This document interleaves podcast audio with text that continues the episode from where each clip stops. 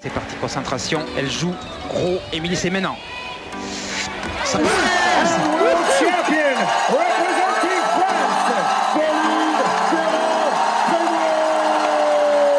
peut-être. La Britannique est en train de craquer.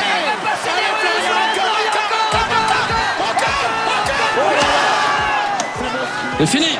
C'est terminé, bravo Marie-Pierre, elle a gagné, elle l'a Il va falloir y aller. Elle y va peut-être. Et c'est elle qui marque le 23e but français.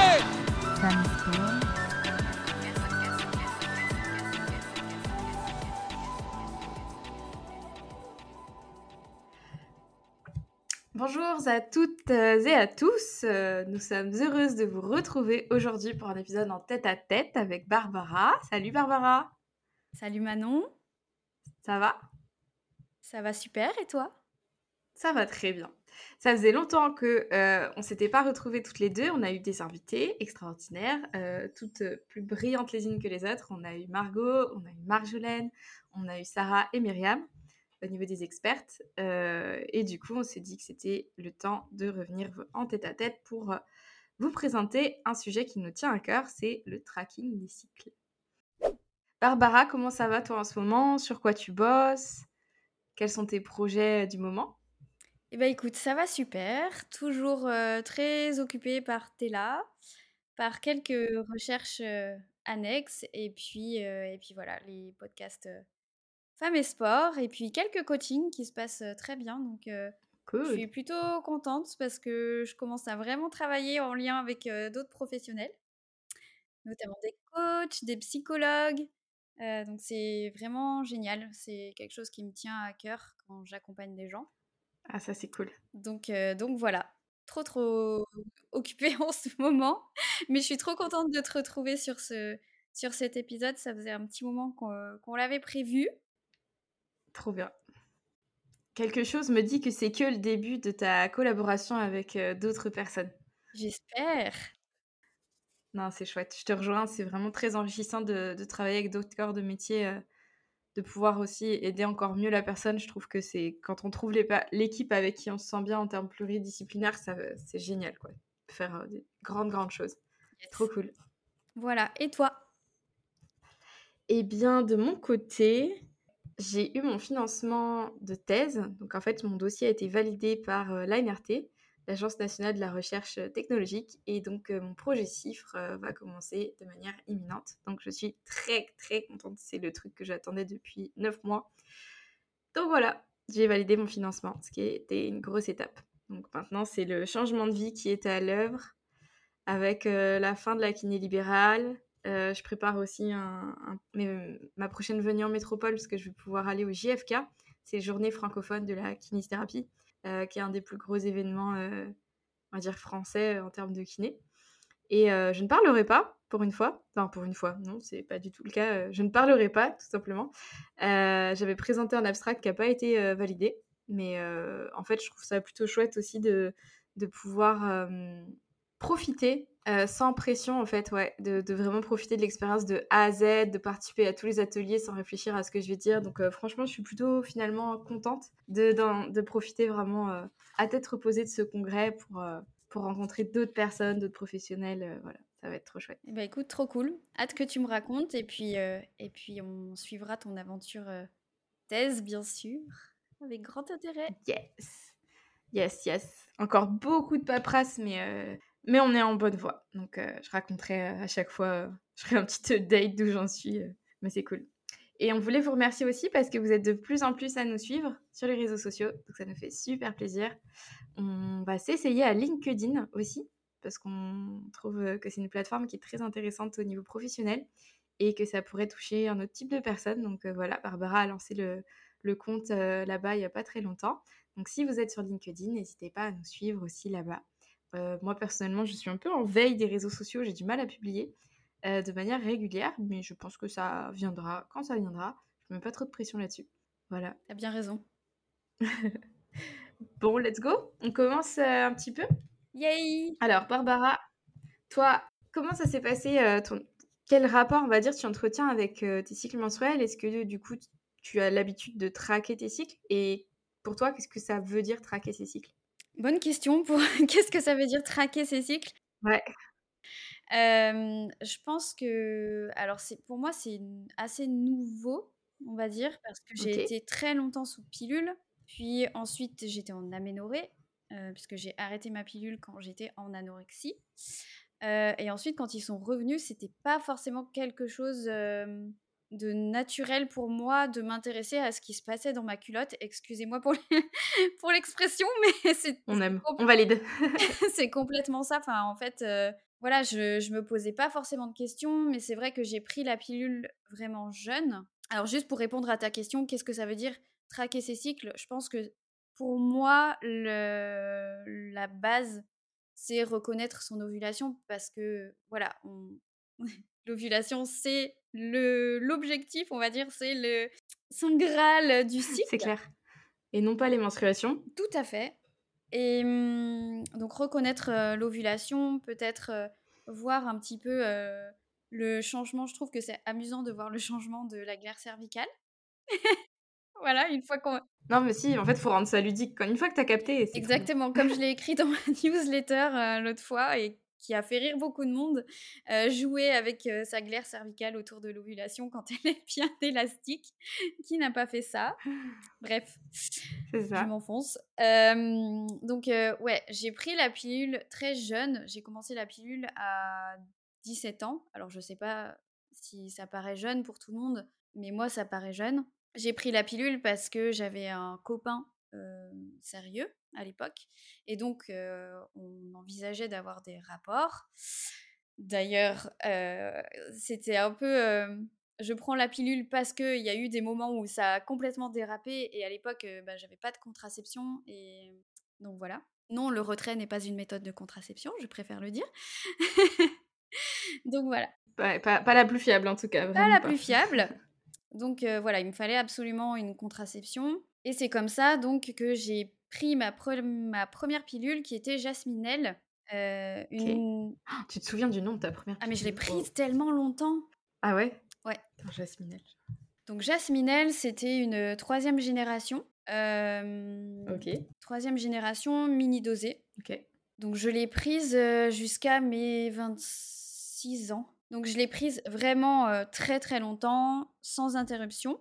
Moi, il y a un truc, avec la pilule dont je me rendais pas compte quand je la prenais, heu, mais c'est que niveau libido, c'était quand même, heu, pas terrible. Surtout après plusieurs années. Enfin en tout cas, heu, ouais. Quand tu disais tu la prenais en continu, c'est que tu avais pas du tout de de placebo ou de ou d ou de saignement de privation tu arrêtais de prendre, la Alors pilule?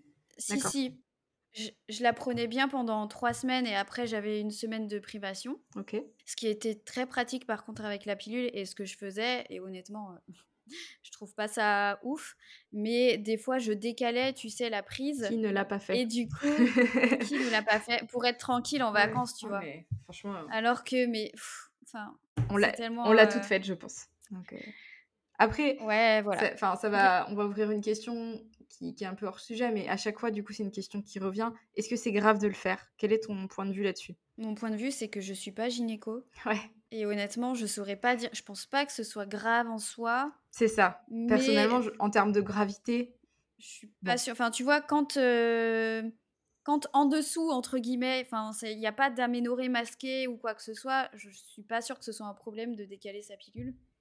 Donc voilà et à l'époque, je pense que je n'étais pas en aménorrhée, c'est même sûr, je n'étais pas en aménorrhée. Je mangeais bien, je faisais du sport, voilà. Je me mangeais des chocobons, dans des chamallows pour vous dire. Donc je pense que je n'avais pas de soucis à ce Du haut niveau de gastronomie à là. ce niveau-là. Voilà, c'est ça.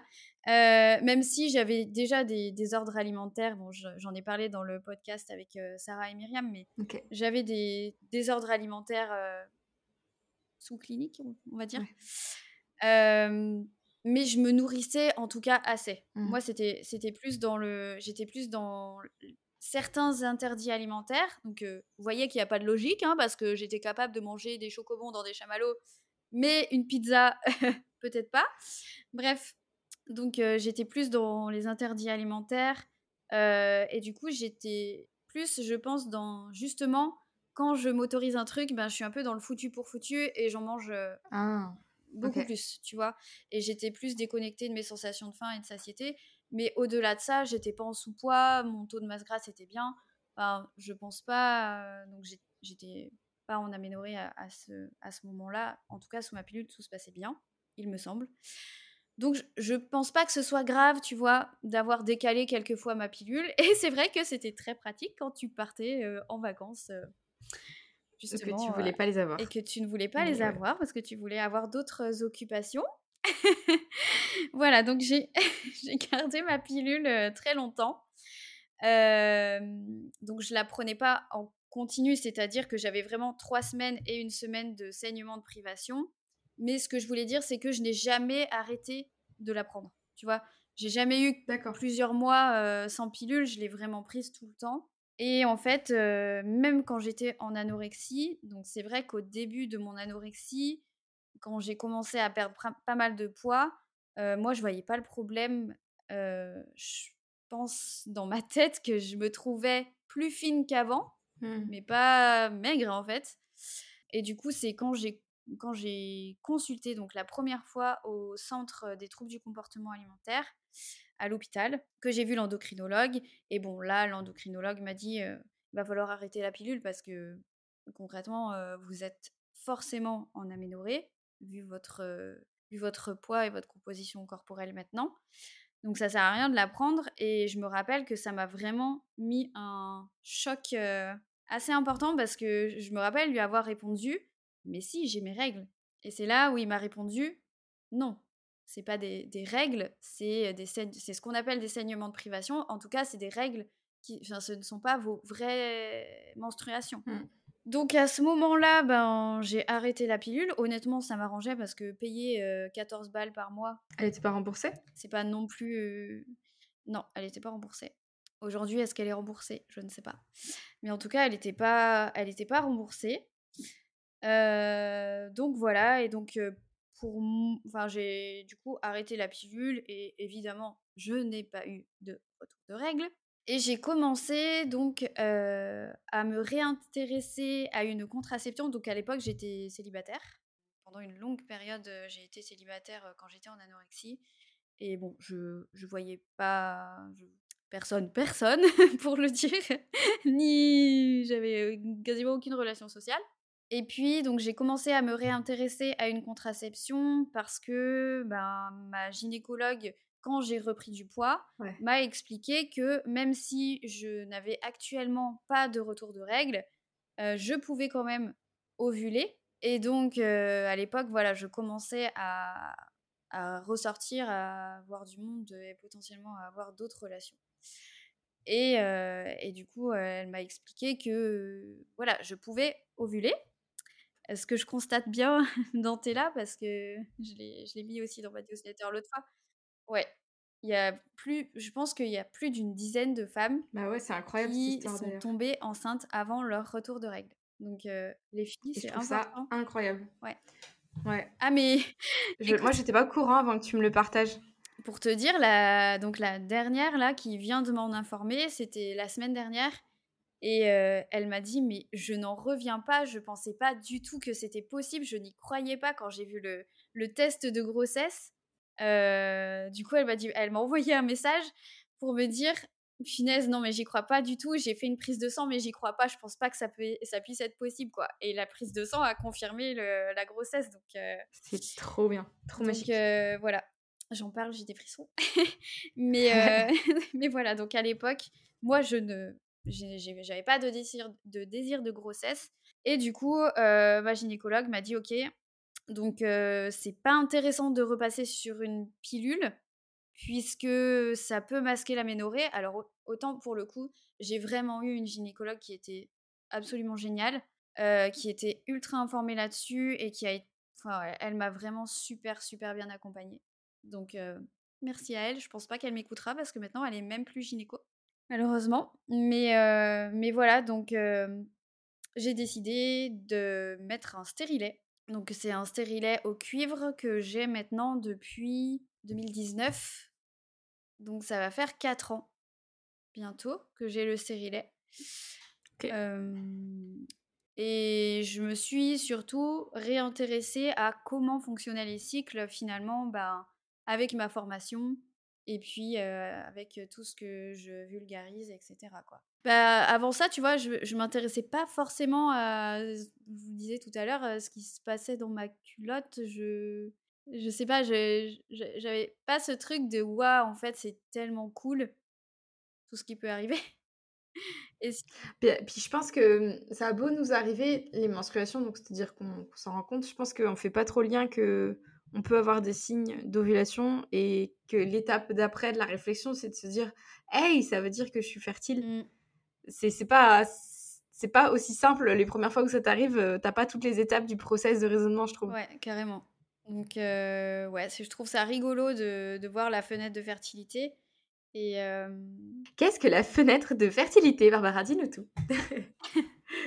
alors, du coup, donc de ce que j'ai lu, j'ai vu qu'on parlait de fenêtre biologique et de fenêtre euh, clinique. Ok. Donc, la fenêtre de fertilité biologique, elle, elle est déterminée par la durée de vie des spermatozoïdes et de l'ovule. Donc, euh, c'est pas forcément quelque chose qu'on peut voir à l'œil nu. Euh, Imagine la scène. Imagine la scène. Chercher comme ça. Tu cherches les spermatozoïdes qui sont euh, planqués dans les cryptes vaginales. Non mais la ça. quête, musique, euh, la quête d'Orelsan. L'imagination. C'est ça. loin. Pardon. Du coup, la fenêtre biologique, tu disais, avec la durée de vie des, spermato- euh, des spermatozoïdes et des ovocytes, De l'ovule. ah, de l'ovule. Voilà. Donc, de ce que j'ai lu, elle dure 6 jours. Ok. C'est 5 jours avant l'ovulation, plus le jour de l'ovulation. Ok. Puisque, euh, voilà. Mais il faut quand même faire attention parce qu'on ne peut pas exclure un risque de grossesse en dehors de cette fenêtre de 6 jours.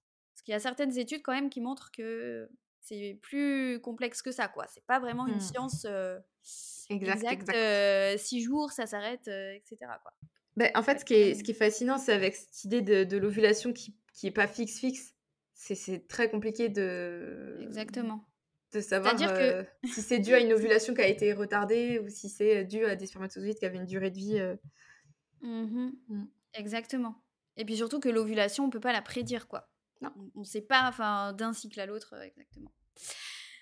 Voilà, donc ça, c'est la fenêtre de fertilité biologique. Ok. Et il y a aussi donc la fenêtre de fertilité clinique. Et celle-ci, c'est celle qui est déterminée par la description des pertes vaginales. Cool. Donc, euh, elle On est dans le définit vif du pas sujet. par, euh, Voilà, c'est ça. C'est-à-dire que là, c'est quelque chose qu'on observe. Elle est, elle est définie par plutôt l'ouverture du col de l'utérus et le changement du mucus. Parce que ce qui est intéressant, c'est que le col de l'utérus va aussi se modifier. C'est ça. Mais moi, je, à chaque fois, je, me- je pense au mec qui aurait dû coder ce programme. Ça, c'est le côté geek. Mais euh, je me dis, mais, mais c'est dingue, quoi. Si euh, LH euh, euh, atteint un certain seuil, si les oestrogènes, pardon, atteignent un certain seuil, LH enclenche un certain seuil, et ensuite ovocytes et machin et trucs. Et, et- et cette cascade de réactions, elle est malade. Mhm. Et de se dire que du coup, ben, ça a des modifications aussi directes de bah, ton col de l'utérus s'ouvre un peu plus pour faciliter le transit des spermatozoïdes jusqu'à l'ovocyte. C'est ça. Incroyable. Ouais. Incroyable. Donc Mm. c'est exactement ça- ça. Pendant l'ovulation, donc le col, tu dis qu'il se modifie et il se modifie, on est d'accord, euh, il s'ouvre un peu plus. Ouais, alors c'est même euh, pas que pendant l'ovulation, tu vois. Ok. il... soit il va inhiber le transport du sperme quand t'es pas fertile, Mhm. soit il va faciliter le transport du sperme pendant la phase fertile. Mais c'est plus que l'ovulation. Ouais. Et du coup, il va vraiment être, euh, on va dire, euh, ça- ça- il va aller de pair avec euh, le, la Le- glaire ouais. cervicale qui va aussi se modifier. Mm. Et donc, continue. Vas-y. Ouais, j'allais dire un truc, mais bah, en fait, ça fait une protection chimique et une protection un peu mécanique, quoi. Avec la modification Ouais. de- du col, on peut dire que d'un point de vue mécanistique, c'est que du coup, il se ferme ou il s'ouvre plus ou moins en fonction de la- du timing de l'ovulation. Et du coup, la Mhm. glaire cervicale va être soit euh, spermatozoïde proof ou ça. spermatozoïde friendly. voilà, alors deux, euh, Ouais. deux salles, deux ambiances. Exactement. Donc voilà, donc la, la glaire cervicale, elle, euh, son rôle, bah, comme tu disais, c'est soit d'être spermatozoïde proof, soit, euh, soit non. Euh, donc euh, la, la glaire, elle va plutôt inhiber quand elle va être donc avant la phase fertile. C'est là où le mucus il est plutôt euh, crémeux, euh, crémeux collant et plutôt blanc. Donc ça c'est plutôt au début de la phase folliculaire. Et puis au fur et à mesure qu'on approche de l'ovulation, le mucus il va devenir vraiment fluide, glissant, très élastique et transparent. C'est ça, comme si vous, si vous faites du toboggan. Alors, on- n'est pas du tout radiophonique là. Euh, j'ai fait le pingouin sur la banquise là. J'ai mimé. Donc voilà, c'est l'image. euh, On a Émancipé avait fait un super euh, gif euh, qu'on pourra peut-être vous partager dans les liens de l'épisode où, où vraiment c'était la, la personnification de l'ovulation en mode ça glisse comme jamais. C'est ça, Donc, ouais. exactement. C'était très rigolo. Et donc après l'ovulation, qu'est-ce qui se passe? Et donc après l'ovulation, donc euh, c'est c'est plutôt euh, un mucus qui va s'épaissir, euh, voilà, et qui va être aussi plus plus collant quoi. Quand la quand la progestérone du coup a été produite, pardon. Ouais. Je, je crois que le descriptif qu'on donne, c'est bah, soit le blanc d'œuf quand c'est vraiment l'ovulation, vraiment Mhm. quelque chose de très, très fluide, très liant, très, très élastique, comme tu disais dans ta newsletter. Et après, c'est un peu plus comme du lait caillé, avec Voilà. euh, vraiment presque Mhm. des, des, des, des choses qui sont plus compactes, Mhm. euh, peut-être même Plus des grumeaux, plus épais, et, euh, et du coup beaucoup moins élastique, beaucoup moins transparent, beaucoup, beaucoup moins aqueux que ça a pu l'être pendant l'ovulation. quoi. Voilà, donc au début de la phase folliculaire, vous avez vraiment cet aspect euh, crémeux, crémeux Ouais. euh, blanc, voilà. Donc là, c'est spermatozoïde proof, parce que vous n'êtes pas fertile. Et puis ensuite, euh, ça va se transformer en banquise pour faire glisser les spermatos jusqu'à l'ovule. c'est ça. Voilà, bien transparent. Comment on appelle le truc où tu fais euh, le ventriglisse Voilà, Je- je- j'ai cette image en tête. Vraiment le ventriglisse, tu sais, tu mets des bâches, euh, tu mets du liquide vaisselle et c'est parti. Ouais, exactement. Voilà. Voilà. Donc, et, euh, et vous redevenez des spermatozoïdes proof euh, après l'ovulation, quand euh, ça devient en plus, de nouveau plus blanc, épais et, et, et collant et un peu caillé, quoi. c'est ça. Vous ne pouvez pas glisser bonjour. dessus. ah ouais, mais bon, ça fait partie, ça fait partie de ce qu'on est. Il faut en parler. Il faut en parler. Mais c'est ça, c'est ça. Et tu vois, je, j'en parlais dans la newsletter et euh, il y a des femmes qui me disent, mais c'est, c'est normal d'avoir des pertes tout le temps? Bah, ça fait partie de, de vous, en fait. Et bah, quand on a été en aménorrhée longtemps, c'est vrai qu'on oublie tout ça. Et bah, ça peut être perturbant. Bah, en fait, à la fois, en fait, je pense que ça, c'est une notion de quantité aussi. C'est que quand c'est Oui, vraiment, vraiment abondant, effectivement, il peut y avoir peut-être autre Mm. chose qu'il faut investiguer, être sûr que c'est pas une, une MST, par exemple. La chlamydia a tendance à, à apporter des modifications sur la glaire cervicale et le mucus. Donc, euh, tout- toutefois, effectivement, c'est une notion de quantité et de durée de, de- de sécrétion de la glaire qui va vous dire euh, c'est plutôt bien ou plutôt pas bien. Non, du coup, voilà, c'est une question de quantité et de, et de qualité, ouvrez les guillemets. Et de couleur aussi, des fois. C'est ça. Et si ça vous semble anormal, si ça vous semble inconfortable, si elles sont odorantes, en fait, ça, le tracking, ça va inclure aussi ces choses-là. C'est qu'une modification de votre glaire cervicale qui, d'un cycle à l'autre, de manière inhabituelle, si elle devient par exemple plus teintée, plus odorante, ça peut être le signe d'une infection en fait qui se passe au niveau du vagin, euh, qui, peut être due à, plusieurs, choses. Mais ça, du coup, ça fait partie des choses que vous pouvez investiguer si vous, regardez tous les mois et mois après mois comment ça se passe, comme on dit dans votre culotte. Bah, le jour où ça change, vous savez en fait que c'est pas normal ou que c'est inhabituel. Et là, effectivement, il faut pas hésiter à aller consulter un médecin ou un gynécologue pour vous aider à comprendre quelle est la raison de cette modification. Ouais, complètement. Et du coup, euh, j'en profite, tu couperas ou pas, tu fais comme tu veux. Mais euh, la semaine dernière, j'ai été consultée pour la première fois une sage-femme pour mon check-up gynéco. Parce que comme j'ai déménagé, comme j'ai déménagé, bon, il y a maintenant deux ans, hein, mais du coup, j'ai pas refait de check-up gynéco et je vous encourage à le faire tous les ans. Mais là, Mhm. ça fait plus d'un an et demi que j'avais pas fait de check-up et bon, forcément, quand tu arrives dans un nouvel endroit, euh, je je trouvais pas de gynéco qui pouvait me prendre assez Mhm. rapidement en tout cas. Et donc, j'ai pris rendez-vous chez une sage-femme et j'ai été vraiment très, très agréablement surprise. Donc, euh, vraiment, merci à elle parce que merci à aux sages-femmes parce que je, je sais qu'il y en a, voilà, qu'il y en a plein d'autres qui sont aussi très bienveillantes et douces. Mais ouais, j'ai été euh, super bien accueillie. Euh, ce que j'ai vraiment apprécié, c'est que elle m'a demandé est-ce que je peux vous toucher? C'était la première fois qu'on me demandait ça dans un suivi gynécologique. Et j'ai trouvé ça hyper prévenant et j'ai vraiment, vraiment apprécié. Euh, même au niveau, quand euh, avant le frottis, elle m'a demandé si elle pouvait y aller, si j'étais anxieuse, enfin si, Hmm. si je savais, enfin si vraiment ça pouvait me faire mal. Ça, c'est quelque chose que je n'ai jamais eu alors que j'ai des check-up gynécologiques depuis que j'ai Mhm. 17 ans. Cette, pré... ouais, cette prévenance, cette bienveillance. Et puis, tu vois, je lui ai expliqué mon parcours aussi, l'aménorrhée, tout ça. Et j'ai vraiment bah, eu aucun jugement de sa part, aucune.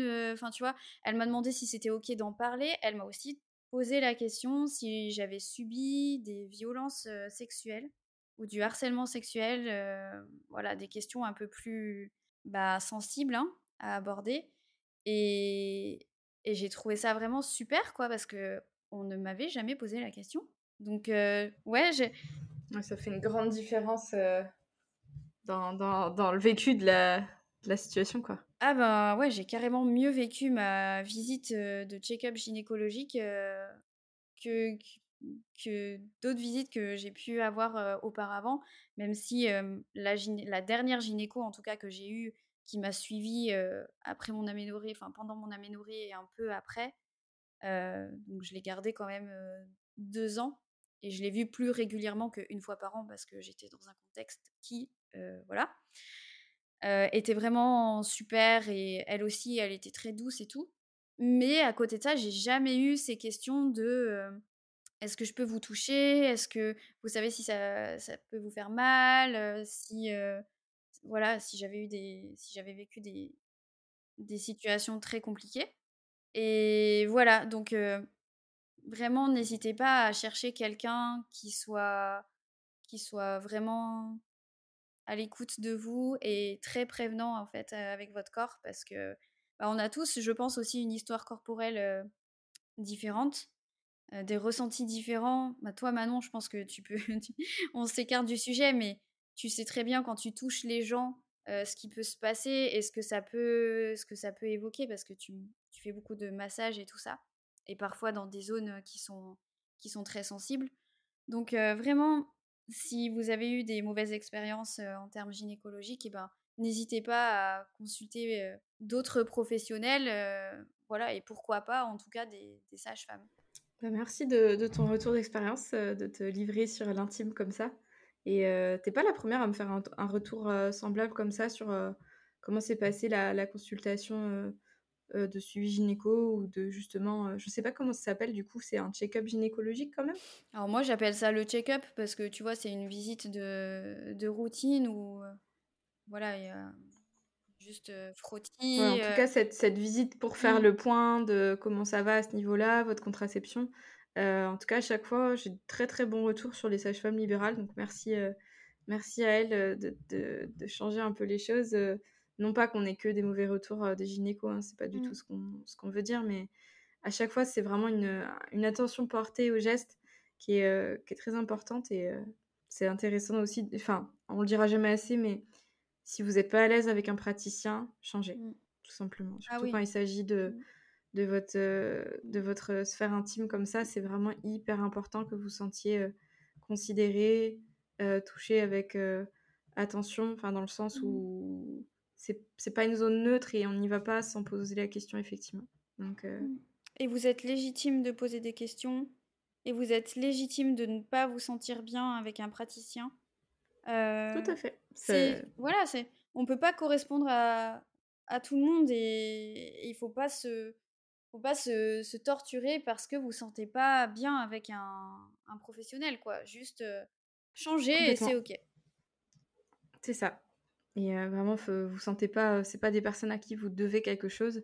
C'est un mauvais moment à, à passer si vous devez reprendre une ordonnance ou si vous, vous devez repasser devant la secrétaire pour justifier que non, vous, vous ne reprendrez pas ce rendez-vous. Ce sera désagréable cinq minutes, mais vraiment, ce sera mieux pour tout le monde si, quand vous n'êtes pas à l'aise dans une relation de soins euh, telle qu'elle soit, faut pas hésiter à, à aller voir un autre praticien. Il y a, il y en a beaucoup, il y a plein d'approches différentes. Alors, dans- quand c'est dans un désert médical, c'est un peu plus difficile. Mais si vous avez l'opportunité, faut pas hésiter. Bon, et puis j'ai dit sage-femme, mais mailloticien aussi, peut-être.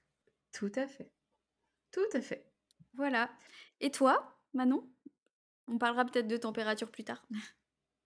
Ouais, bah, du coup, je pense que ça va faire euh, bien le lien parce qu'effectivement, euh, bah, pour en revenir à la question que je t'ai posée au début, euh, ce que je mets derrière le tracking des cycles, en fait, c'est pas seulement les signes liés au cycle menstruel dans, dans le sens un peu biologique ou de fertilité, c'est vraiment plus large pour moi et ça inclut aussi l'humeur, ça inclut pas mal d'autres choses parce que c'est un outil de connaissance de soi que moi j'ai découvert quand j'ai arrêté la pilule pour le coup. Euh, j'ai découvert qu'effectivement, je faisais probablement partie des femmes qui, euh, qui étaient assez sensibles au niveau hormonal, puisque du coup, j'ai découvert mes émotions et qu'elles variaient de manière Mmh. cyclique. Et donc, comment j'y suis allée à, à cette, cette constat-là? Donc, j'ai eu la pilule assez tôt, parce que j'avais déjà, je crois, un copain à l'époque, premier copain, et qu'effectivement, la question des rapports s'était posée et aussi que j'avais des règles qui étaient abondantes et douloureuses. Et donc, ça faisait partie des, des moyens qu'on m'a proposés pour, pour manager en fait cette douleur qui effectivement m'était assez inconfortable. Euh, et donc, j'ai eu une pilule, euh, donc c'est la Cerazette, je crois. Donc, il me semble que c'est un progestatif seul, donc je n'avais plus mes menstruations, Mhm. ce qui moi personnellement me convenait très bien, vu que ça faisait partie des choses euh, qui, Mmh. qui, me, qui me faisaient passer vraiment une sale journée. Et donc, j'ai pris donc, cette pilule, je pense, de mes, de mes 15 à mes. je dirais jusqu'à mes années de médecine, donc peut-être avant médecine. Parce que je me souviens déjà qu'avec les études, c'était pénible de garder une horaire régulière. Moi, les, la régularité de la prise, ça c'est un truc qui me convenait pas. Euh, ma sœur en parle dans, dans son témoignage. Euh, j'avais moins de problèmes parce que j'ai pas l'excuse d'être pompier et Mm. d'aller euh, sauver des vies le soir. Ouais. Juste, ça ne convenait pas, j'étais pas aussi rigoureuse. Et, et, et plus d'une fois, je me suis interrogée sur oula, là, il y a quand même 4 ou 5 heures de battement, cette espèce d'inconnu, tu te dis ça passe, ça passe pas. Finalement, tu te ruines un peu un mois parce que tu as, loupé 5 heures. Euh, C'était quand même un stress qui me convenait pas à long terme. Donc, je suis passée à l'implant progestatif, donc dans le bras. Euh, donc, c'est de la progestérone en continu, un dosage, je crois que c'est pas très, beaucoup dosé. Euh, donc, toujours sans, menstruation. Je crois qu'en en transitant les deux, j'avais dû arrêter d'un coup sec ma pilule. Euh, donc, j'ai dû avoir euh, deux retours de règles, deux retours de cycle menstruel en fanfare, pliés en deux à chaque fois que, les menstruations arrivaient. Et donc, j'ai basculé euh, vers un, implant, du coup, euh, contraceptif qui m'a convenu plutôt bien. Euh, je dirais jusqu'à jusqu'à médecine pour le coup et mes années kiné. Euh, jusqu'à un moment un peu classique où ça c'est un peu une question qu'on me pose aussi régulièrement que je ne sais pas trop répondre euh, où je commençais d'avoir des pertes tout le temps. Voilà. Donc euh, où tu commences d'avoir euh, des pseudo menstruations donc vraiment des pertes marron qui arrivent tous les 10 jours. Et clairement, bah, l'avantage d'avoir une contraception qui t'enlève tes menstruations, si c'est pour les avoir tous les 10 jours, ben, ça commençait à pas vraiment faire sens. Alors, c'était des spottings, je suppose. Ouais, pas des vraiment spottings, des... Ouais. Alors, Ouais. moi, les spottings, j'en ai eu aussi. J'en avais beaucoup, justement, quand je prenais ma pilule. Mais au bout d'un moment.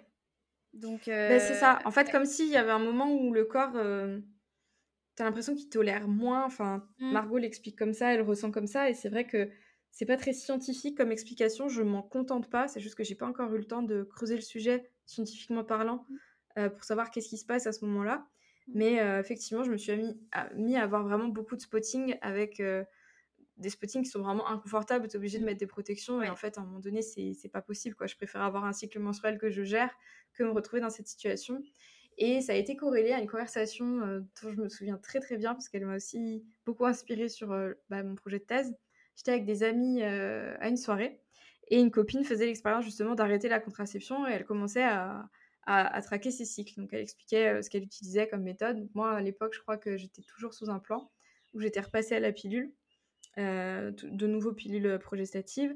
Et, euh, en fait, ce qu'elle mettait en évidence, c'était euh, l'humeur. Et elle me dit, en fait, je me suis rendu compte que ça faisait très longtemps que j'étais dans une tonalité neutre. C'est-à-dire que c'est pas que ça allait pas, c'est pas que ça allait bien, c'est juste que bah, rien se passait, quoi. Et en fait, c'est une phrase qui a eu un grand écho. Et même aujourd'hui, je me dis, c'est vrai que ça a été un peu la révélation. C'est que bah, malheureusement, je venais de perdre ma grand-mère. Euh, et euh, et j'avais eu des périodes aussi très positives euh, pas longtemps après, mon diplôme notamment. Et en fait, c'est vrai que j'avais eu cette espèce de neutralité émotionnelle où en fait, bah, j'avais pas été hyper triste. Ça faisait très longtemps que j'avais pas pleuré. J'avais pas réussi à pleurer à ce moment-là. Et non pas qu'il faille pleurer dès qu'on perd quelqu'un, hein, c'est pas, pas du tout l'idée. Mais tu sais, comme si un truc en moi sortait plus, quoi. Au niveau de la libido, pareil, c'était très linéaire. Et au niveau des, des, rires, en fait, j'ai vraiment réalisé que ça faisait hyper longtemps que j'avais pas éclaté de, rire. Et qu'en fait, j'étais une espèce de neutre. Et en fait, elle, c'était le, retour d'expérience qu'elle nous en faisait, c'était qu'elle avait retrouvé en fait ses humeurs, donc les bonnes et les moins bonnes, mais qu'en fait, elle avait retrouvé une palette d'émotions qu'elle elle s'était pas forcément rendu compte, c'était vraiment annihilé avec le temps de, de la contraception. Et franchement, je suis rentrée de cette conversation, euh, tu tu, réfléchis à deux fois, je me dis, bon, euh, j'ai pas de partenaire régulier. Euh, je pense que de toute façon, je suis dans une phase de vie où j'ai pas forcément. Ça collait bien à ce que je voulais expérimenter, et du coup, j'ai arrêté donc la pilule, je l'ai pas renouvelée euh, cette fois-là. Et, et, et la plus grosse redécouverte, ça a été vraiment mes humeurs. C'est-à-dire avec des hauts, avec des bas, pour le coup. Euh, parce que du coup, je suis assez sensible au SPM aussi, Mm. au syndrome prémensuel. Et, euh, mais par contre, avec vraiment ces- cette palette d'émotions qui avait presque disparu de ma vie à un moment aussi crucial que l'adolescence. C'est, en fait, tu sais pas trop quelle adolescente t'aurais été, et tu sais pas non plus si euh, c'était pas un mode de survie pour tes années lycée. Je sais pas. Mais juste là, en tant que jeune adulte, ça a été l'espèce de waouh, je rouvre la boîte, euh, mettez des couleurs dans ma life et c'est parti. Et ça a été euh, une, grosse révélation. Et pour le coup, ben, je voulais quand même avoir une, une conduite, disons, euh, éclairée. C'est que je savais que si je prenais une contraception, c'était pour ne pas tomber enceinte, que ça ne faisait toujours pas partie de mes projets. Et du coup, j'ai commencé à m'intéresser à la symptothermie. Donc, euh, du coup, la symptothermie, c'est décrit comme une méthode naturelle d'observation du cycle menstruel et qui s'in- s'inscrit dans le système de régulation des naissances, que je trouve d'ailleurs très joli euh, comme mot, la régulation des naissances, et qui se base en fait sur l'analyse de plusieurs indices pour vérifier en fait quand est-ce qu'on est fertile ou pas. Et donc ça, ça inclut notamment bah, la température corporelle, euh, la- le positionnement du col de l'utérus et l'analyse de la glaire cervicale. Ce sont les trois indices qui sont, euh, qui sont décrits Mhm. dans, euh, dans la symptothermie. Et en fait, du coup, ben, c'est comme ça que je me suis intéressée au cycle menstruel, aux différentes phases hormonales, que j'ai commencé à me reconnecter, entre guillemets, euh, à mes sensations, à mon corps, à aussi euh, voir que j'ai des patterns, effectivement, qui se répètent en termes d'humeur, et comment les gérer, quoi. Et voilà. Et, et c'était un super, euh, une super expérience et un beau cadeau à se faire, en tout cas, moi, que je me suis fait, parce que c'était vraiment une- un, vrai, un vrai retour à soi, quoi. Super Donc, intéressant. très contente Ouais, et bah tu, de l'avoir ouais, fait. tu sais quoi, ça me parle vachement parce que de ce que tu dis au niveau des émotions, je pense que je me suis jamais trop posé la question de ce côté-là, mais je sais que pendant la période de l'anorexie, etc., euh, j'étais bah, très annihilée niveau émotion, tu vois? Et T'étais sous contraception à cette époque, euh, alors, bah, j'ai eu, euh, ouais, j'avais toujours ma pilule, mais après, j'avais plus ma pilule. Et tu vois, euh, du coup, je pense que je me suis pas rendu compte niveau humeur, puisque j'avais pas d'hormones, en fait. Et c'est ces dernières années que je découvre euh, Les joies, émotions. les joies des vagues. En, en, bo- en- ça, en bon enfant euh, refoulé que j'ai été. Euh, non, je plaisante à moitié. Mais, mais ouais, du coup, tu vois, ça me parle. Et là où ça fait écho aussi, c'est que je sais pertinemment qu'il y a des études qui montrent que les œstrogènes ont un impact effectivement sur les humeurs, parce qu'on sait que chez des femmes qui, euh, qui, sont, en- qui sont dans un contexte d'aménorrhée euh, ou qui, qui ont une anorexie, lorsqu'on leur donne un traitement, au pro- au- pas au progestatif, pardon, aux œstrogènes, euh, leur trajectoire de, de guérison et de d'image corporelle Ça améliore. est meilleure. C'est ouf. Donc, et ça, c- ouais, ouais, ça c'est vraiment important, du coup. C'est pour vous dire que vos hormones ont vraiment un impact, enfin, l'œstradiol et la progestérone ont vraiment une action au niveau cérébral. Et je parle un petit peu, s- enfin, j'en parle Ouais. beaucoup moins en ce moment, mais il y a une époque où j'en parlais, des neurostéroïdes. C'est-à-dire que vos, vos hormones peuvent traverser la barrière hémato-encéphalique et avoir un une action sur votre système nerveux central et aussi être synthétisées en partie dans votre système nerveux central. Et donc, les œstrogènes euh, ont une action sur le GABA et la progestérone aussi. Et le GABA sert à quoi? Alors le GABA, c'est un neurotransmetteur. Donc un neurotransmetteur, c'est une molécule qui sert à faire passer des messages dans le cerveau. De manière, euh, j'essaye de, de faire ça de manière simplifiée. Tu me dis si je suis claire. C'est très bien. Ah oui, c'est. Et donc le GABA, c'est un neurotransmetteur qui est inhibiteur, inhibiteur pardon, du système nerveux. Ok. Donc c'est plus un neurotransmetteur qui va apaiser le système euh, nerveux, plutôt être euh, dans l'inhibition, tu vois, dans l'aspect euh, calmant, on va dire. Et donc les œstrogènes, eux, ils vont avoir un, un effet inhibiteur sur le GABA. Ça veut dire que le GABA va être moins produit, donc les œstrogènes ont plutôt un, un rôle, on va dire, excitateur sur le système nerveux central. Et la progestérone, ça va être l'inverse. Via l'inhibition. Voilà. Après, bon, ça, évidemment, c'est sur des modèles animaux, etc. Donc, euh, on n'évalue pas ça encore en découpant le cerveau des femmes qui sont vivantes et... C'est ça. Ouais, mais du coup, ça explique euh, tout ce qu'on a pu trouver sur euh, les variations d'humeur. Mais voilà, il y a des choses, en tout cas, euh, là-dessus qui commencent à être euh, un petit peu plus explorées, Mm. disons. Et, et voilà, et du coup, ça, me- ça me parle Ouais. à ce niveau-là. Et du coup, le fait de, de prendre en continu, ou en tout cas d'avoir cette, euh, cette neutralité, parce que du coup, quand tu as toujours la même prise contraceptive, en fait, rien ne se passe. C'est ça, c'est pas, grave, c'est pas, pas, Mm. c'est pas, pas bien, c'est pas bien, c'est juste, c'est neutre. Et c'est vraiment, moi, la- cette conversation a eu un écho assez franc en moi, et je suis rentrée chez moi en me disant, ok, mais de toute façon, bah, j'ai pas de partenaire en ce moment. J'ai envie de tester en fait. Voyons si justement je retrouve des Mm. choses et effectivement ça a été, ça a été une super décision, je regrette pas du tout. Et ça a nourri ma réflexion pour ensuite bah, plancher là-dessus. Et je pense qu'à ce jour, on n'arrive pas très bien à identifier qui est hormonorépondeur et qui ne l'est pas. J'espère que c'est une question à laquelle on va pouvoir répondre dans les 10-15 prochaines années pour savoir pourquoi certaines femmes souffrent du SPM au point d'en faire des dépressions, pourquoi certaines personnes euh, pas du tout. Je pense qu'en regardant du- à travers Mhm. le spectre de- des apports alimentaires, on a peut-être Mm. aussi des réponses. C'est-à-dire que si on est déjà en train de s'introduire euh, dans, un, dans un trouble de s'introduire, pardon, si on commence de s'inscrire dans des troubles du cycle euh, qui peuvent tendre jusqu'à l'aménorrhée, effectivement, euh, je pense que déjà les variations hormonales se calment un peu plus et peuvent avoir cette tendance neutre émotionnellement avec moins de sensations. On en parlait en off tout à l'heure, mais voilà, le rapport aussi à la, à la douleur, à l'intégration de la douleur. Qu'est-ce qui se passe au niveau des voies de conduction nerveuse, des neurotransmetteurs? C'est un énorme point d'interrogation. Et j'espère vraiment qu'on arrivera dans les prochaines années à trouver comment on peut identifier les personnes qui sont hormonorépondeurs ou pas et à quoi ça se joue. Parce que là, c'est encore, euh, Mm. c'est encore un peu obscur. Voilà. Ouais. Et euh, ouais, mais surtout qu'il y a un aspect génétique. hein. On sait que l'amé- voilà, l'aménorrhée, il y a des gènes qui ont été euh, identifiés. Et donc, euh, il y a des femmes qui vont être plus sensibles à- au développement des troubles du cycle. Ok. Bah, ça, c'est intéressant. Voilà.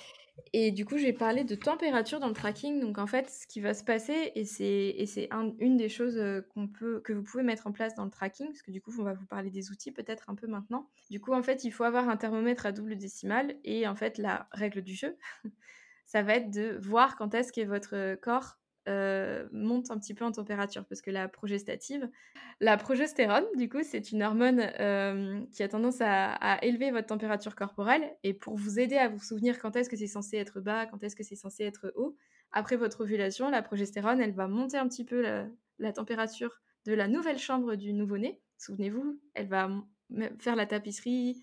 C'est vraiment l'hormone progestative, pro-grossesse.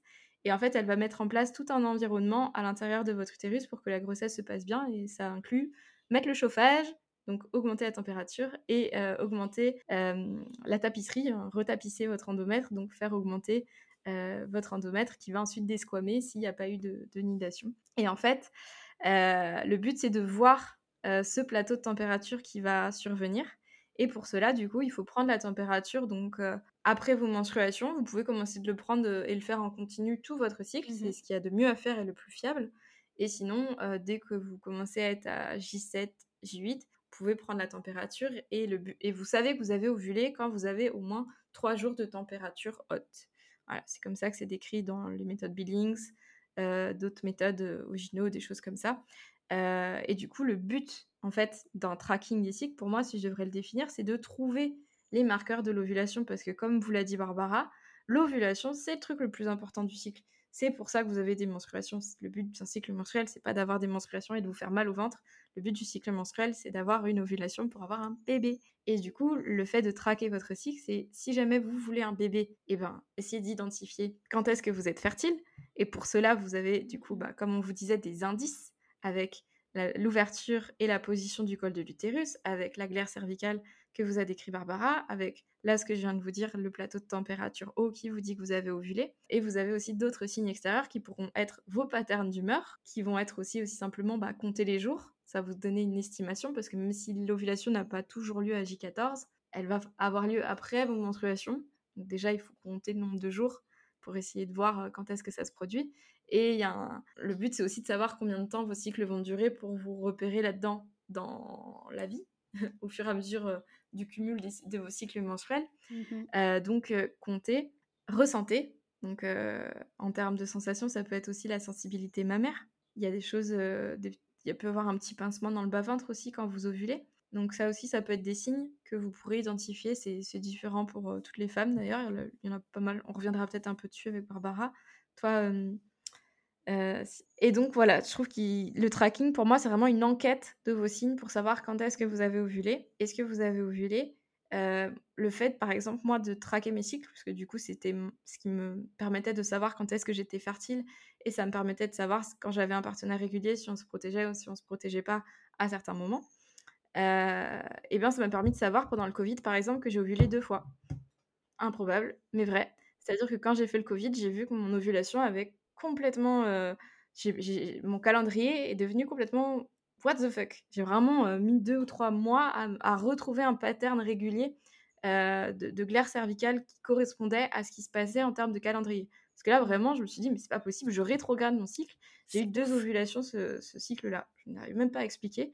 Mais il y a eu vraiment pas mal de choses qui, qui ont, ont eu l'air d'avoir lieu sur les vaccins, notamment. Euh, sur le fait que euh, se faire vacciner pendant une phase plutôt qu'une autre semblerait avoir un impact sur le cycle menstruel, notamment sur sa durée et je pense sur l'ovulation. Mais ça, c'est plus dur à investiguer euh, sur une grosse cohorte. Mais à titre personnel, mmh. j'ai. Je pense effectivement que c'était un retard d'ovulation. Et ouais. Ah Peut-être. Peut-être que j'ai eu un premier starter et que du coup j'ai une première modification. Je sais pas trop. Mais c'était c'était vraiment euh, assez bluffant et j'aurais jamais pu savoir ce qui se passait si je traquais pas mes cycles. Alors les vaccins visiblement avaient un impact, mais surtout, mais euh, visiblement encore plus le Covid. Mmh. T'avais lu quoi toi sur le Covid? Euh, Des retards de cycle et peut-être des anovulations, mais je, honnêtement je sais plus. Cette fois-là j'ai vraiment eu le sentiment, première fois de ma vie où, où je sentais que ça m'a épuisé en plus, j'ai senti que ça voulait ovuler et que ça ovulait pas, quoi. Et j'ai vraiment eu le, cette espèce de. Moi, j'ai eu le sentiment que ça faisait que rembobiner et recommencer ce que, jusqu'à ce que j'ovule. Et je crois que j'ai eu un cycle pour la première fois de 40 jours, un truc comme mmh ça. Ce qui m'arrive jamais. Donc, euh, donc voilà, c'était assez surprenant. Et du coup, ça fait partie des choses où c'est un indicateur qui est finalement très riche pour une femme que de savoir où est-ce qu'on en est. Ça permet de maîtriser beaucoup de choses de son environnement et c'est, voilà, je trouve un, un vrai cadeau à se faire. Bah écoute, merci beaucoup. C'était euh, pour tes partages, c'est vraiment très intéressant. Euh, et du coup, je reviens juste sur, euh, tu sais, tu as dit trois jours de température élevée. Ouais. Ouais. Et du coup, oui, c'est l'OMS définit la fin du coup de la période fertile. C'est le troisième jour de température la plus élevée. Et votre température, il faut qu'elle s'élève d'au moins 0,2 degrés. Et c'est pour ça que c'est hyper important de prendre votre température avec un, thermomètre, un décimestre, un thermomètre à double décimale. Voilà. Faut la prendre au réveil avant de poser le pied par terre, avant toute activité, avant le pipi, avant tout. Mais euh, il faut être vraiment très consistante sur la prise et le mieux c'est quand même d'avoir euh, le même horaire quasiment tout le temps avant de vous lever et de la prendre vaginalement. Et aussi, ah oui, j'avais, j'avais noté, peut-être qu'on peut le dire, qu'elle peut être impactée par des changements dans les patterns du sommeil. Mmh. Donc, si vous avez eu un sommeil très décalé une nuit, ou si vous travaillez par exemple en alternance nuit et jour, ou que vous passez une nuit où vous êtes malade, ou bien sûr votre température est plus élevée parce que vous êtes malade, ça peut, ça peut changer aussi vos données. Quoi. Bah, en fait, c'est pour ça, je pense que cette méthode est décrite, enfin, à utiliser seule, c'est pas, c'est pas assez fiable au même titre que juste compter. Et en fait, c'est mmh le cumul de plusieurs indices de fertilité ou de mmh non-fertilité qui vont vous, vous indiquer où vous en êtes. Ouais, mmh. carrément. C'est ça. Ah oui, juste, je ne l'ai pas précisé, mais même si vous avez la glaire cervicale, que vous avez l'impression d'avoir eu ce... Enfin, en tout cas, que vous avez observé le mucus filant, euh, transparent, bien élastique, ça indique pas forcément une ovulation. D'accord. Vraiment, la, ouais, la température, c'est l'indicateur le plus important pour que vous sachiez que la progestérone, effectivement, est produite. Et si la progestérone est produite, c'est qu'il y a eu ovulation. Donc, euh, c'est quand même... Euh, voilà, avoir vos cycles, c'est un gros travail que fait votre corps. Et c'est aussi pour ça, par exemple, qu'on observe que les femmes qui, qui sont dans le contexte de l'aménorrhée euh, dépensent moins d'énergie au repos. Parce qu'il n'y a mmh. pas toute cette euh, machinerie de production hormonale. Alors bien sûr, c'est une petite différence. Hein, ah, mais c'est intéressant. Et c'est intéressant sur la notion de métabolisme basal, euh, qui est du coup... Exactement. Alors la définition exacte, c'est le nombre de calories brûlées au repos. C'est ça, hein? Enfin, dans le strict fonctionnement de l'organisme si on ne fait pas marcher, travailler, etc. Exactement. Donc c'est l'énergie que vous dépensez quand vous êtes complètement au repos, c'est-à-dire que votre corps a besoin d'énergie, n'est-ce pas? Ouais. Pour faire fonctionner vos organes, votre système hormonal, même si vous restez toute la journée allongé sur le canapé. Yes. Et effectivement, le fait, donc parmi les troubles du cycle, on peut avoir des anovulations et des phases lutéales courtes. Donc ça, c'est, je pense, que ce sera l'objet d'un épisode peut-être à part. Mais souvent, on me pose la question de pourquoi en fait c'est si compliqué de faire des études sur le cycle menstruel, ou alors il y a des personnes qui me disent oui, mais j'ai tout bien compté, machin. En fait, la, seule chose qui fait foi dans la littérature scientifique, c'est de bien vérifier, comme disait Barbara, que la progestérone a été a atteint un taux assez consistant après l'ovulation. C'est ça qui va vous dire que vous avez un mmh cycle entre guillemets en bonne santé, c'est que du coup le, le turnover hormonal a bien eu lieu et que du coup vous avez bien les votre machinerie euh, cerveau-ovaire est, est, fonctionnelle en tout cas, elle n'a pas fait de concession euh, parce qu'il y a une dépense énergétique qui est négative, une balance pardon énergétique qui est négative. Donc euh, c'est c'est pour ça que c'est important en fait de, connaître en tant que femme quand on commence à s'intéresser à tout ça. Ou, toi, j'imagine que ça fait partie des choses que tu donnes dans l'accompagnement là pour que les femmes aussi sachent quand est-ce qu'elles aient un petit regard sur ce qui se passe au niveau de, de leur cycle. Alors, je t'avoue que c'est pas encore. C'est quelque chose qu'on aborde évidemment dans le groupe d'échange et souvent c'est Ah, ben moi j'ai observé ça, etc. Est-ce que vous, les filles, c'est pareil? Donc, oui, il y a beaucoup d'échanges là-dessus et elle me pose des questions en privé. C'est pas encore un outil que j'ai mis en place de, de, manière vraiment formalisée, on va dire, avec des fiches, des choses comme ça. Mais je pense que ça viendra. Là, j'avoue que je suis plus dans l'optique, je leur donne des outils sur l'image corporelle. Ouais. et il y a d'autres outils que je suis en train de créer aussi parce que je t'en ai parlé en, mmh. en, privé, mais il y aura un nouveau, une nouvelle vidéo sur, sur Tela. Trop bien. Voilà. Et, et je pense que oui, ce sera effectivement une vidéo à venir sur, du coup, une petite vidéo, je pense, qui, explique comment on traque son cycle. mais oui, on parle, on parle d'ovulation, tout ça. Et ouais, c'est très chouette. C'est une très bonne chose. Et du coup, une des choses là qui a vu le jour ces dernières années, donc ce qu'on appelle communément la femtech. Vous connaissez pas ce mot Donc la female technologie. Et ouais, moi non plus. Et je suis tombée dessus il y a pas longtemps et je disais, mais c'est incroyable. La femtech, c'est vraiment le, donc, un nouveau mot qui, qui, qui a été créé euh, derrière lequel se cachent toutes les startups ou les entreprises qui ont essayé de, mettre euh, euh, des, nouvelles formules ou de faire des choses pour la santé des femmes. Et donc, toutes les applications de tracking de cycle s'inscrivent dans, cette, dans ce champ d'expertise qui est la Femtech. donc, le but, c'est vraiment d'aider et de soutenir initialement la santé des femmes, qui est plutôt louable. Mais en fait, mmh. toutes ces applications, elles sont, elles sont je pense, informative et il faut vraiment que vous soyez d'abord connecté à votre ressenti parce que même si vous mettez les jours de, où vous avez eu vos règles, corrélez bien tous les autres symptômes parce que, comme on vous mmh. disait, l'ovulation ne va pas forcément survenir à J14 et ça dépend de, l'application que vous utilisez. Mais en fait, ce qui fait foi, c'est vraiment vos ressentis. Et le problème, en fait, avec la Femtech et tout ce qui a commencé à, à popper, c'est la confidentialité des données.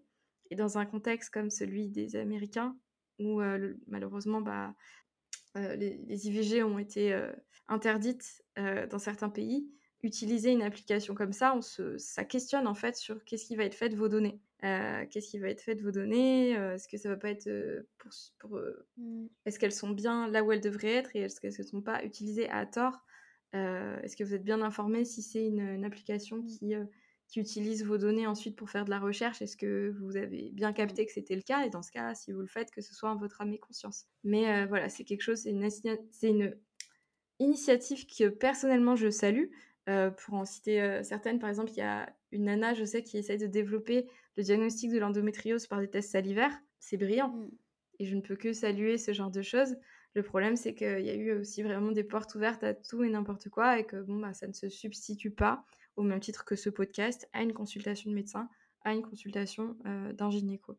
C'est des outils qui sont formidables et qui, je pense, mmh vont appuyer la santé des femmes et c'est nécessaire, on en avait besoin. Mais euh, voilà, garder, garder les pieds sur terre et rester critique sur, euh, sur quand même tout ce qui sort. Rester safe, j'ai envie de dire. sur vos données personnelles aussi, c'est quand, même, c'est quand même important. En fait, si, on, si vous avez envie de participer à une étude ou quoi, de toute façon, il y aura tout un arsenal de, de paperasse éthique qui vous, qui vous sera demandé? Eh ben. Non?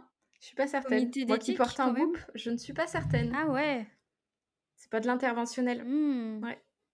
Ok. Donc après, c'est un choix, je pense, à faire en son âme et conscience. Et du coup, pas hésiter quand même à creuser un peu plus mmh loin. Mais par exemple, Whoop, qui, fait, qui, qui bosse avec le docteur Stacy Sims, euh, qui, a écrit le bouquin qui s'appelle Roar. Euh, donc, euh, je je fais pas très bien le rugissement, mais le, voyez le rugissement du lion. Roar. qui du coup a une vision, on va dire, originale du cycle menstruel, qui personnellement, je trouve, a, a, fait changer les mentalités et a permis vraiment d'embarquer beaucoup de femmes avec elle. Et c'est, je pense qu'il faut retenir. travaille avec Whoop, mmh. pour le coup. Euh, et, je veux dire, je pense que le day-to-day, euh, le journal, donc le Whoop, c'est un, bracelet que je ne porte pas parce que j'ai perdu mon chargeur, euh, qui se base sur la variabilité de la fréquence cardiaque et qui a un algorithme prédictif à propos des cycles menstruels et qui propose justement d'adapter son, entraînement par rapport au cycle menstruel. Et pour le coup, j'ai déjà vu pas mal de papiers sortir de, des fondateurs de Whoop. Et donc, en fait, par exemple, pour le Covid, ils avaient pu voir euh, la qualité du sommeil se dégrader grâce à tous les utilisateurs qui portaient le bracelet. Donc en fait, c'est pas explicitement dit, vous n'allez pas signer une décharge disant que euh, vos données peuvent être utilisées à des mmh. fins, euh, à des fins de recherche. Mais c'est le cas en fait. Donc soyez juste conscient de ça. Si ça vous dérange, bah, en fait, allez plus loin que juste. Lisez bien les petites lignes, quoi. les conditions générales des utilisateurs, oui, ça se lit. Oui, oui. Personne ne les lit, mais. Moi y compris. mais au congrès où j'étais en Australie, c'est vrai que ça faisait énormément de débats sur les applications de, de cycle, et notamment bah, une certaine application qui a des liens assez étroits avec la FIFA, euh, pour ne pas la nommer. Et, et la question était bah ouais, de, qu'est-ce qui est fait des données d'utilisateurs et surtout euh, qu'est-ce qu'on en fait et, qu'est-ce qu'on dit aux gens. Quoi. Si c'est euh, là, tu n'es pas capable de t'entraîner parce que tu es en telle période, en fait, méfiez-vous aussi de ce, ce discours presque nocebo il n'y a que vous qui pouvez savoir comment vous vous sentez à tel moment de votre cycle. Et c'est tout l'intérêt du tracking aussi, c'est de dire, bah non, effectivement, à chaque fois de J20 à J28, je me sens pas bien, quoi. J'arrive pas à pousser, euh, les jambes sont lourdes, j'ai mmh. chaud, euh, je, galère à, respirer. Ok, bah si c'est tout le temps le cas, en vrai, bah c'est pas là où tu vas planifier. Si tu peux planifier tes séances, euh, si t'es pas dans un sport co, par exemple, euh, et que tu fais du, training euh, en muscu, en crossfit, bah, c'est des séances où tu sais que, un, elles auront peut-être un ressenti d'effort plus élevé que la normale, et deux, écoute-toi bien euh, quand c'est comme ça. Et donc, c'est là tout l'intérêt vraiment de traquer. Et dans les outils, un cahier peut suffire. Mmh un calendrier ah, peut suffire. Vous n'êtes pas mmh. obligé d'investir dans des applications payantes qui vont vous dire. Mmh. Et si vraiment vous voulez savoir si vous avez ovulé, vous achetez des kits d'ovulation. C'est beaucoup plus fiable que ce que va vous dire l'application. Ouais, carrément. Euh, d'ailleurs, tu as déjà utilisé un kit euh, d'ovulation de pharmacie? Je n'ai pas eu à le faire.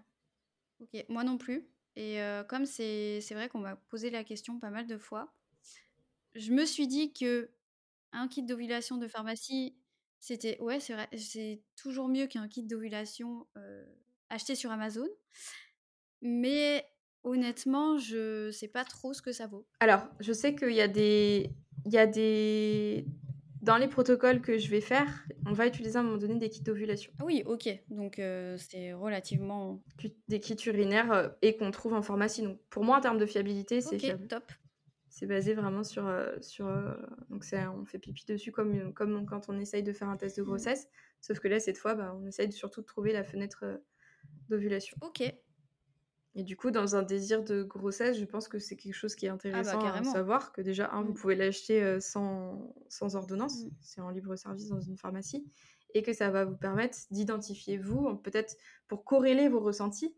Mmh. Ça peut être un très bon outil si jamais vous êtes dans un, dans un process de, justement de procréation, euh, d'essayer de voir si vous, vous, corrélez bien vos ressentis, vos prises de température à ce qui se passe euh, à la sortie du, du kit d'ovulation. Ok, eh ben, merci pour ton info. de rien. De rien, de rien. Et voilà, je suis pourtant une énorme geek. Je, dénigre pas du tout la Femtech. Je trouve ça très positif. Il y a beaucoup de choses qui sont faites euh, pour ça. C'est juste qu'il faut, je pense, comme tout, ça doit être un choix qui se fait en son âme et conscience. C'est-à-dire que, ok, enfin, moi je porte un groupe, j'en suis très contente. Euh, et je sais que mes données sont probablement utilisées parce que je suis une femme et que je sais qui est derrière tout ça pour avoir lu ces papiers. Euh, vont probablement être utilisés à plus ou moins long moyen terme euh, pour regarder à quel point mon cycle menstruel est corrélé avec ma variabilité, la fréquence cardiaque ou ce genre de choses. Et je suis OK avec ça. Ok, en tout cas très intéressant. Bon, est-ce qu'on a fait le tour? Je pense. Qu'est-ce que je sais que tu le fais dans ta newsletter. Euh, qu'est-ce que tu voudrais que les gens apportent à la maison de ce podcast? Le takeaway? Yeah. Take home message. Intéressez-vous à votre physiologie, à votre fonctionnement. Faut pas que ce soit une charge mentale, faut pas que ce soit une pression pour vous. je pense particulièrement même à celles qui sont en phase de guérison, par exemple, de, de l'aménorrhée et qui cherchent à retrouver leur cycle. Des fois, ça peut être vraiment décourageant de pas avoir forcément de signes tout de suite. c'est long, c'est un processus qui est long. Je le répète tout le temps, mais c'est pas un sprint c'est un marathon. Donc, euh, donc voilà, faut pas que ce soit une pression pour vous. Vous n'êtes pas obligé de le faire tout le temps, mais c'est intéressant de, de, voilà, commencer à essayer de voir ce qui se passe un peu, un peu pour vous. Et puis voilà, donc apprenez à vous connaître si le cœur vous en dit. Et le takeaway, on va dire plus théorique, c'est avoir en tête que ben, la fenêtre de fertilité clinique, c'est plein d'indicateurs, c'est la variation de la glaire cervicale, c'est la variation de la température, que la température s'élève d'au moins 0,2 degrés sur, sur plusieurs jours après l'ovulation. Donc ça, ça vous indique vraiment que la progestérone, comme Manon vous disait, c'est une hormone pro-gestative. Donc elle va faire, elle, elle, indique en gros que l'ovulation a eu, a eu lieu et que votre, votre utérus va pouvoir préparer la chambre de l'embryon puis du nouveau-né. Voilà, je, je, pense que je pense que j'ai fait un bon résumé sans trop vous casser la tête, quoi. Je, suis complètement d'accord. c'est parfait. Je n'ai pas trop grand-chose à rajouter. Je pense aussi, oui, voilà, que... Encore, le but, c'est pas de rajouter une, une éternelle... Euh, pardon, une tâche supplémentaire dans euh, mmh. une to-do list euh, interminable. En fait, je pense que c'est une démarche qui s'inscrit si elle a du sens pour vous. C'est OK de pas le mmh. faire. C'est vraiment OK de... Sentez-vous libre de, de faire ce qui a du sens pour vous. Vous n'êtes pas obligé, à titre personnel, je ne prends plus ma température. Parce que c'était la partie que je trouvais la plus pénible. Et que maintenant, je ne suis pas dans une relation où j'ai vraiment besoin de savoir quand je suis fertile. Donc, je pense que ça dépend vraiment de où on en est dans sa propre vie pour, pour expérimenter tout ça. Et à quel point le désir de grossesse est un désir ou un non-désir, pour le coup. pour faire ce choix complètement de manière éclairée. Et en tant que sportive, je trouve juste que c'est comme tout se joue autour de l'ovulation. Si vous mmh. arrivez à déterminer déjà un si elle a lieu, deux quand elle a lieu, en fait ça va vous donner pas mal de d'infos pour la suite pour pouvoir justement reconnaître les patterns et ce qui varie selon cette temporalité là ou pas. Et ça c'est cool. Et voilà, faites de votre mieux, euh, mmh soyez sécuritaire, protégez-vous si c'est nécessaire et kiffez la vie. Voilà, j'ai pas mieux à dire.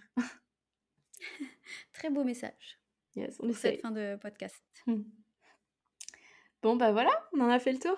Merci à vous d'avoir euh, écouté jusque-là. Euh, n'hésitez pas à nous écrire du coup sur Instagram ou sur euh, nos autres réseaux sociaux, notamment LinkedIn maintenant. si vous avez des questions, partagez cet épisode. Laissez-nous 5 étoiles sur Apple Podcast parce que ça nous aide au référencement. Mettez-nous des commentaires aussi sur Apple Podcast, c'est ça qui nous aide le plus. Et on vous retrouve très bientôt pour un nouveau sujet et surtout des nouveaux invités. Ça, ça va être chouette. Oui, plein de, plein de nouvelles pour l'instant d'invités. Et un nouveau. Et on a hâte, vraiment. Oui, et un nouveau, c'est vrai. C'est ça. Et oui, on se veut exclusive et on, fera parler euh, mmh. des hommes aussi euh, sur ce podcast. Ça nous tient à cœur. Donc, euh, restez connectés. Ça va être hyper intéressant. Donc, mmh. voilà.